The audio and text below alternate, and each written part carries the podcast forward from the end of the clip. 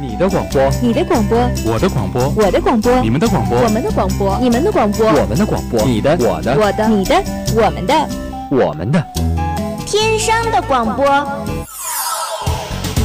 天生广播播四海，校园你我知天下，魅力天生广播，展现真性你我。您正在收听的是天商之声 Top Radio。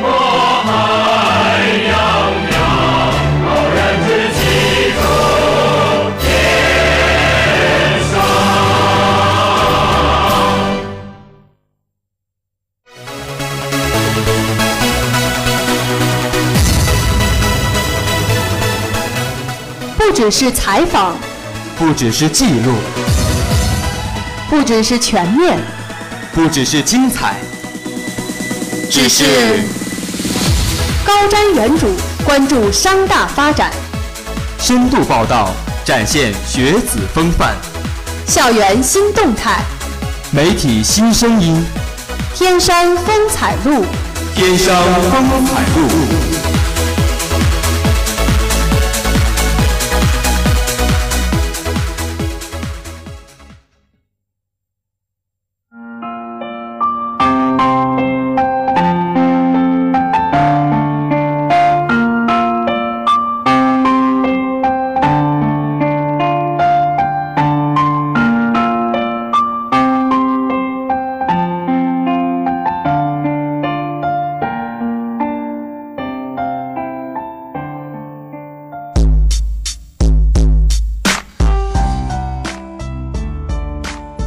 关注天商发展，展现学子风范。大家中午好，我是你们的老朋友望航。新一期的天商风采录在这里又和大家见面了。大家好，我是你们的老朋友望叔。感谢大家在这个周三的中午和我们如约相见。呃，今天是六月八号，应该是高考的第二天啊。这个从考前的起伏，再到高考卷的吐槽，朋友圈呢最近是有关高考的各种话题是刷爆了。对，那高考的竞争是非常残酷的，今年更是有九百四十万人共同走向战场。那作为作弊入刑后的首次高考，今年高考呢，考场纪律也是被称为史上最严。帮助他人考试或者找人替考的，处拘役或者管制、并处或单处罚金；如果属于组织作弊的，最高可以判七年的徒刑。这些规定的出台呢，足可见啊，我们国家对高考的这么一个重视的程度。但是不管监考严还是不严，只要每个人都做到问心无愧就好。不过今年的高考作文呢，可是又刷爆了朋友圈啊！这个朋友们呢，倒是啊，网友们倒是各种大开脑洞，是各种猜想，天马行空的乱飞啊！是的，那今年全国一卷的漫画作文也是火出了新高度。这是一幅名为《奖惩之后》的漫画，主要内容呢是第一个孩子第一次考了一百分，得到了表扬。第二次呢，考了九十八分，挨到了耳光。那第二个孩子第一次考了五十五分，不及格，受到了批评。第二次考了六十一分，受到了表扬。这个题目一出，则是这个就是惊爆了整个网络啊，堪称是高考界的网红了。其实这个时候大家怎么写已经没有关系了啊，因为会有各路大神来帮你解题。有人就说了啊，这不是小学的我与大学的我吗？还有网友惊呼这是么么哒和啪啪啪啊。更有细心的网友得出结论：成绩好，谢顶早。那我只能在这里说，多谢各位大神的指导，是你们让我大开眼界。原来小小的高考作文还是有这么大的学问的。我觉得我还是去复读吧。哈，也有网友说了啊，今年高考的利益呢，应该就是高中的时候只有学霸才配得到女友的赞美，但是呢，大学生啊，只要你不挂科就可以得到。而整个漫画里里面的人物呢，都是拥有女朋友的，这也是教育厅第一次公开支持早恋的这么一种表现啊，意义还是非常重大的。哎，我就喜欢这样一本正经的胡说八道，真的是一本正经的胡说八道啊！那网友的心思缜密，竟然让人无懈可击。我倒是想知道这个作文的真正利益到底是什么呢？好的，那我就来给你解答一下吧。这个漫画的真正意义呢，其实应该是。在对孩子的教育中，严格的要求与严厉的责罚固然必要，但对孩子的进步还是要多鼓励肯定，尤其是不能苛求完美。那这个利益说法的话，还是比较合理的。其实考生看到这个漫画的时候，千万也不要被他吓住，去仔细的观察，一定会找到一个突破口。嗯。没错，那么如今呢，考生们啊，应该也只剩下一门英语考试了啊！希望他们保持好心态，相信自己，最后一定会有一个圆满的结果。呃，那说了这么多，其实我觉得我们担心完全是多余的。你想，我们现在是一群快要期末考还没有预习，快要考四六级还没有做过真题的学渣们，为什么还要为了一群学了三年的学霸们在这加油助威，甚至还担忧呢？啊，是，我觉得这个这种担忧每年都要来这么一次啊。虽然段子是这么说呢，但我们毕竟也是过来人，大家也都非常希望考生们可以考出一个好成绩，进入他们的理想的大学啊，天津商业大学，对吧？是好了，说了这么多呢，一段好听的音乐过后，让我们一起走进今天的天商风采录。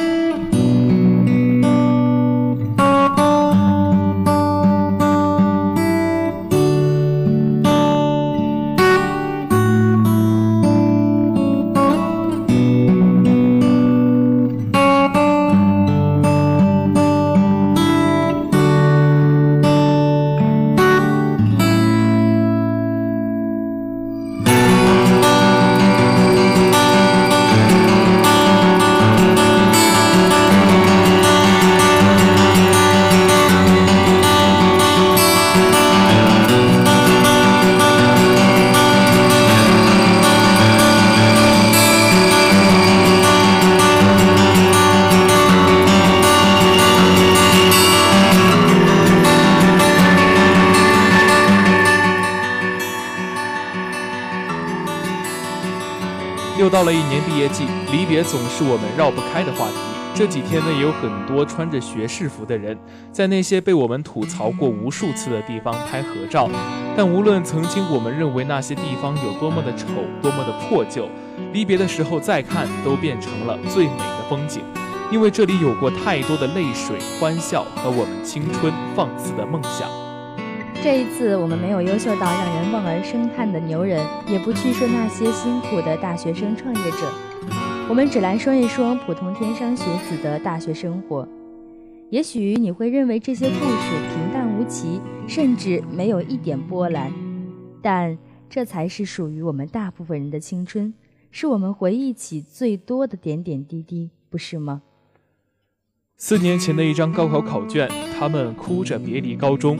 别离曾和他们一起奋战三年的同学，当时以为再没有什么感情可以和高中相比较了，然后拉着箱子背井离乡，看着天上有些凄凉的大门，叹了口气，说好的美丽校园又要泡汤了。每一年开学时的校园都是忙碌的，找到自己的寝室，匆忙地收拾好之后，就跟着学长学姐去报到，熟悉校园，交齐了各种有的没的费用，购置好生活用品之后，终于可以回到宿舍打扫一下卫生，和室友互相认识一下，然后趁着片刻宁静，回味一下，我真的进到大学了。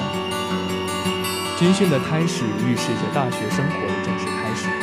问起大四的汪楠学姐关于军训的事情，她说的最多的并不是有多么的累、多么的辛苦，而是军训的时候大家的玩闹起哄。汪楠说他们的教官人很好，所以每次训练的时候都尽量的让他们站在树荫下面。由于也是在相仿的年纪，所以也没有什么代沟。印象最深的就是每天上午，教官看他们一个个打着哈欠的时候，都会带他们唱歌提提精神。从国歌到团结就是力量，响亮的歌声让旁边的班级都笑称他们是天山红歌班。不知道是不是因为这种特殊的提神方式，他们班同学的感情比其他班更好，军训的时候就已经打成了一片，甚至是他们带着教官逛校园。向别的班级叫嚣、拉歌，一起做游戏，还捣乱全班的同学一起同手同脚走正步。汪楠的生日刚好也是在军训期间，室友知道后便拉着全班的同学帮他庆生，买来蛋糕在青年湖边围坐成圈给他唱生日歌。进大学的陌生和不安就这样在欢闹的气氛中没有了，取而代之的是欣慰和温暖。他说：“很庆幸自己被分到了这个班级，大家性格相仿，都爱玩爱闹，不像是大学里别的班级，可能一个学期下来人都记不全。正是这些吵闹的伙伴，让他对这个地方多了一份熟悉感，没有什么不适应，就很快的融。从此开始，这是家。有这么好的班级伙伴，那当然也会有暖暖贴心的室友。”六个人来自天南海北，有细心体贴大姐姐、潇洒不羁的女汉子、刻苦的学霸、爱撒娇的小女生。这小小屋檐下的六个人就像是六姐妹一样。周末的时候坐着地铁、公交到处乱逛，晚上挤在一起开个小小的茶话会，聊聊八卦，聊聊感情，然后第二天拧着熊猫眼，匆匆忙忙地赶去上课。虽然六个人的关系好到无话不说，但是也免不了小争吵。汪楠说：“如果能把他们的日常生活拍成是一部电视剧的话，那一定会比《爱情公寓》还有趣。虽然没有大的悲欢离合，但是小小生活也一样是丰富多彩的，不缺荤段子，不乏小女生的情窦初开。所以很感谢你们能出现在我的生命中，陪我走过那段有风有雨有晴空的日子。”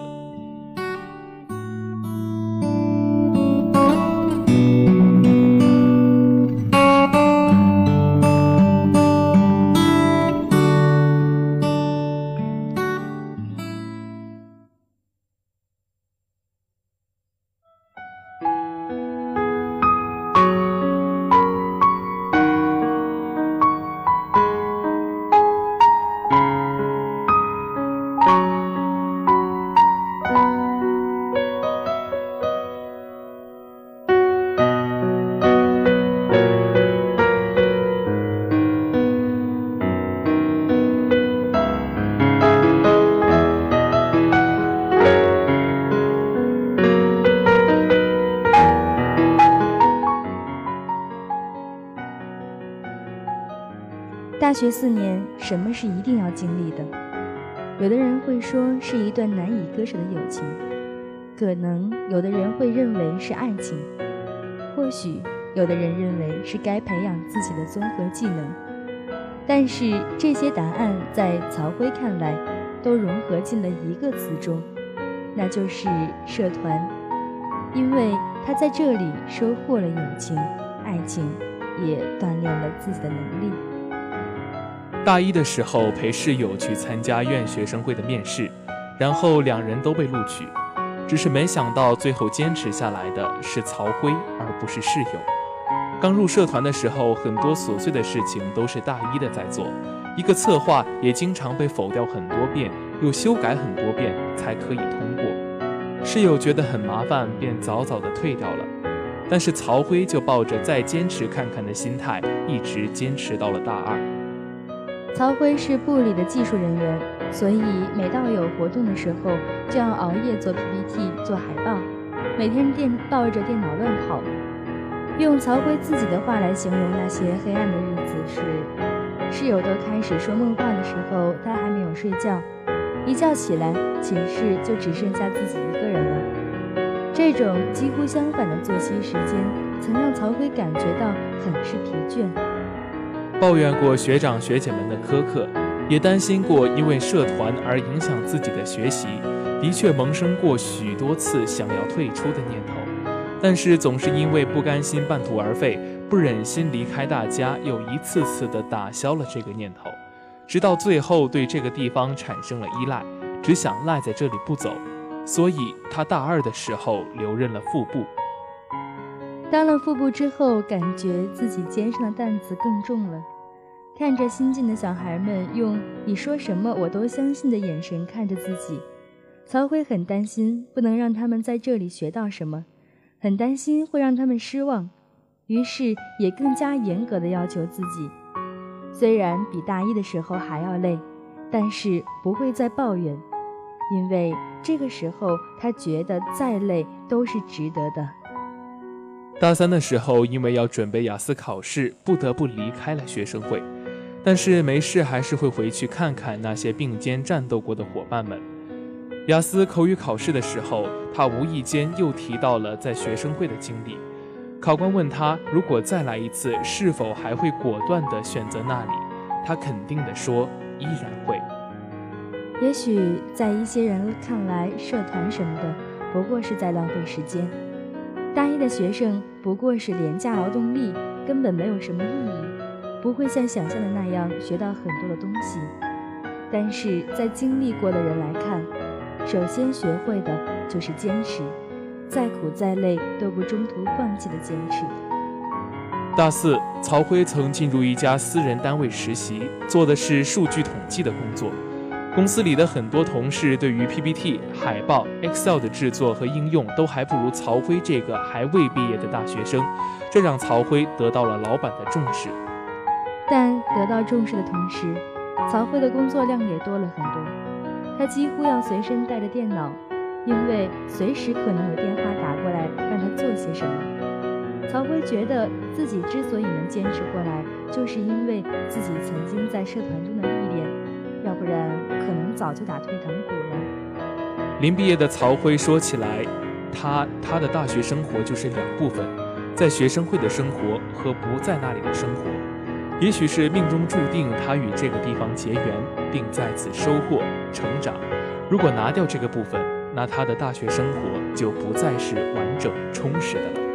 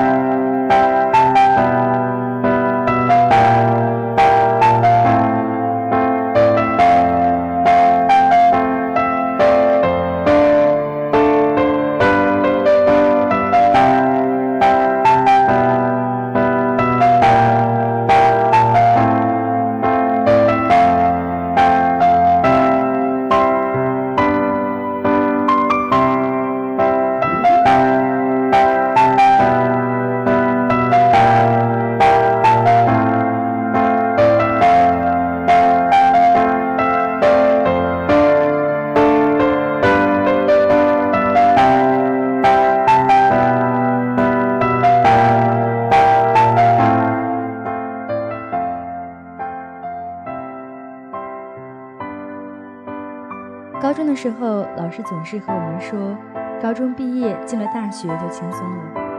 所以我们在未真正进入大学的时候，幻想大学生活是不用写作业，没有考试压力，没事可以翘几节课，和室友约着出去玩一玩这样子。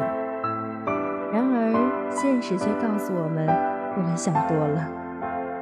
或许刚开学的时候的确可以那么悠闲，但是每逢期末，大家便都纷纷抄起家伙，泡自习室的泡自习室，泡图书馆的泡图书馆。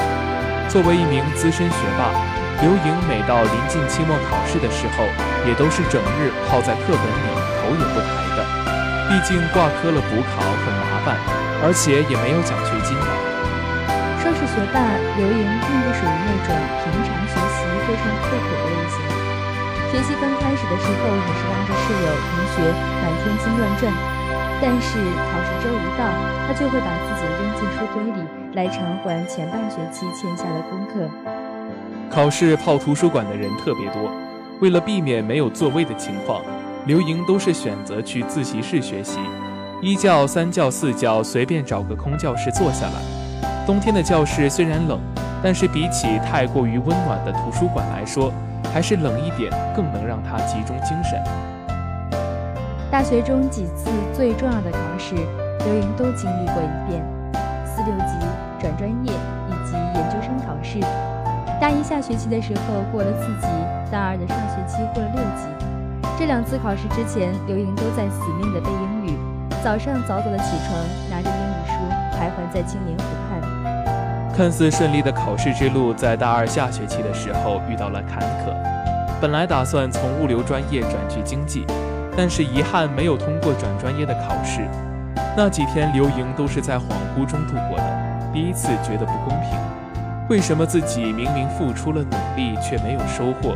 持续了近半个月的低谷，让她的精神很疲惫。半个月之后，虽然还是没有在这段时间中，他又给自己定下了另外一个目标——考研。目标学校是天大。有了新的目标之后的林林，又不再像原来一样吊儿郎当，只有在考试之前才开始着急了。他把自己的生活重新安排了一下，把主要精力放在了学习上。鉴于考研的时候要跨专业，比起别的同学，刘莹要多几多学习好几门课程。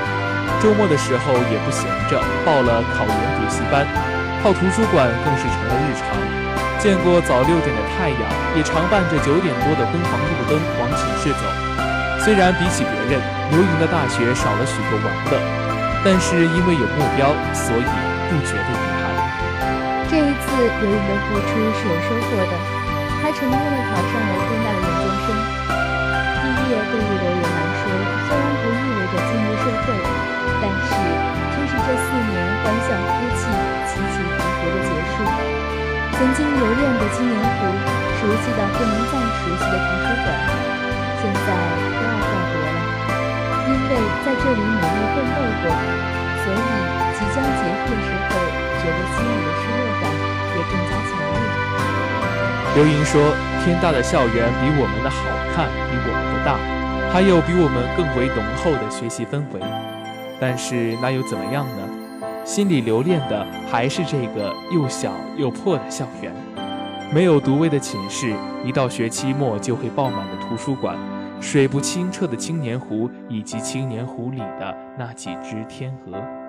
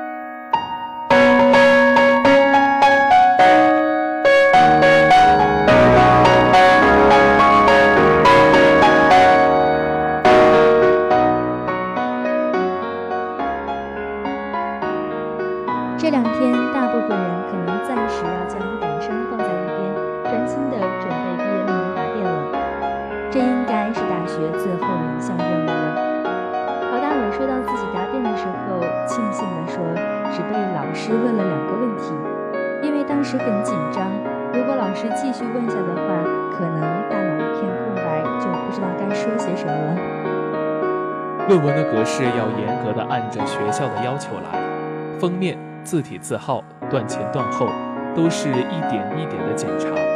自己检查完不放心，又找室友再帮自己核对，生怕有一点错误。打印好之后，对着内容一点一点的看，猜想老师可能会问什么内容，然后组织自己的回答。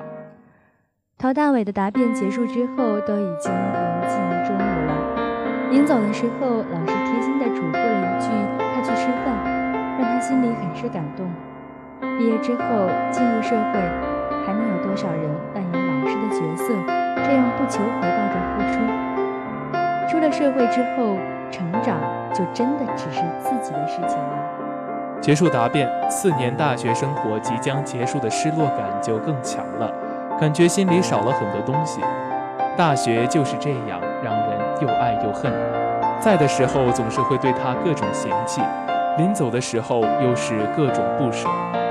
大鹏说：“从看着学长学姐穿着学士服在学校各处凹造型，到现在自己学士服披身。”忽然有了一种看破红尘的感觉，虽然是笑着说再见，但是笑容里饱含的沉甸甸的分量，没有经历过的人是永远不会明白的。高中毕业，我们成年；大学毕业，我们成熟。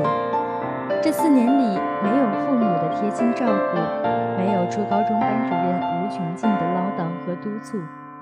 有的是自己去体验那些光鲜背后的辛苦付出，体验身边没有人照顾时候不得已的独立。大学生活不纯粹是为知识积累，但也不仅是为了以后进入社会的历练，它是一个融合体，让我们从保护的羽翼下走出来，自己面对生活。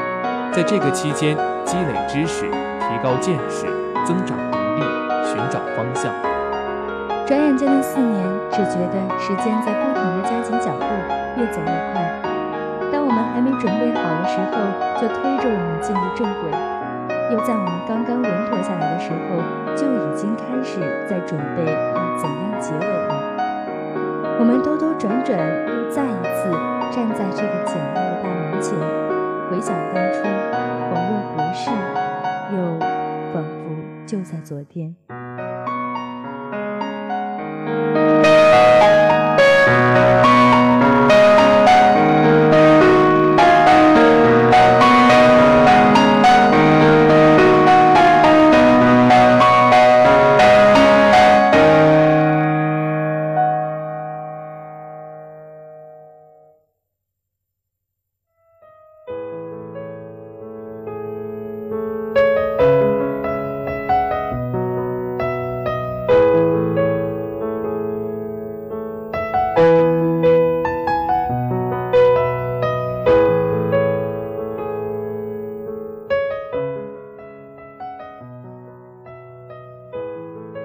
最后四年，时间对我们温柔以待，周围人对我们坦诚相见。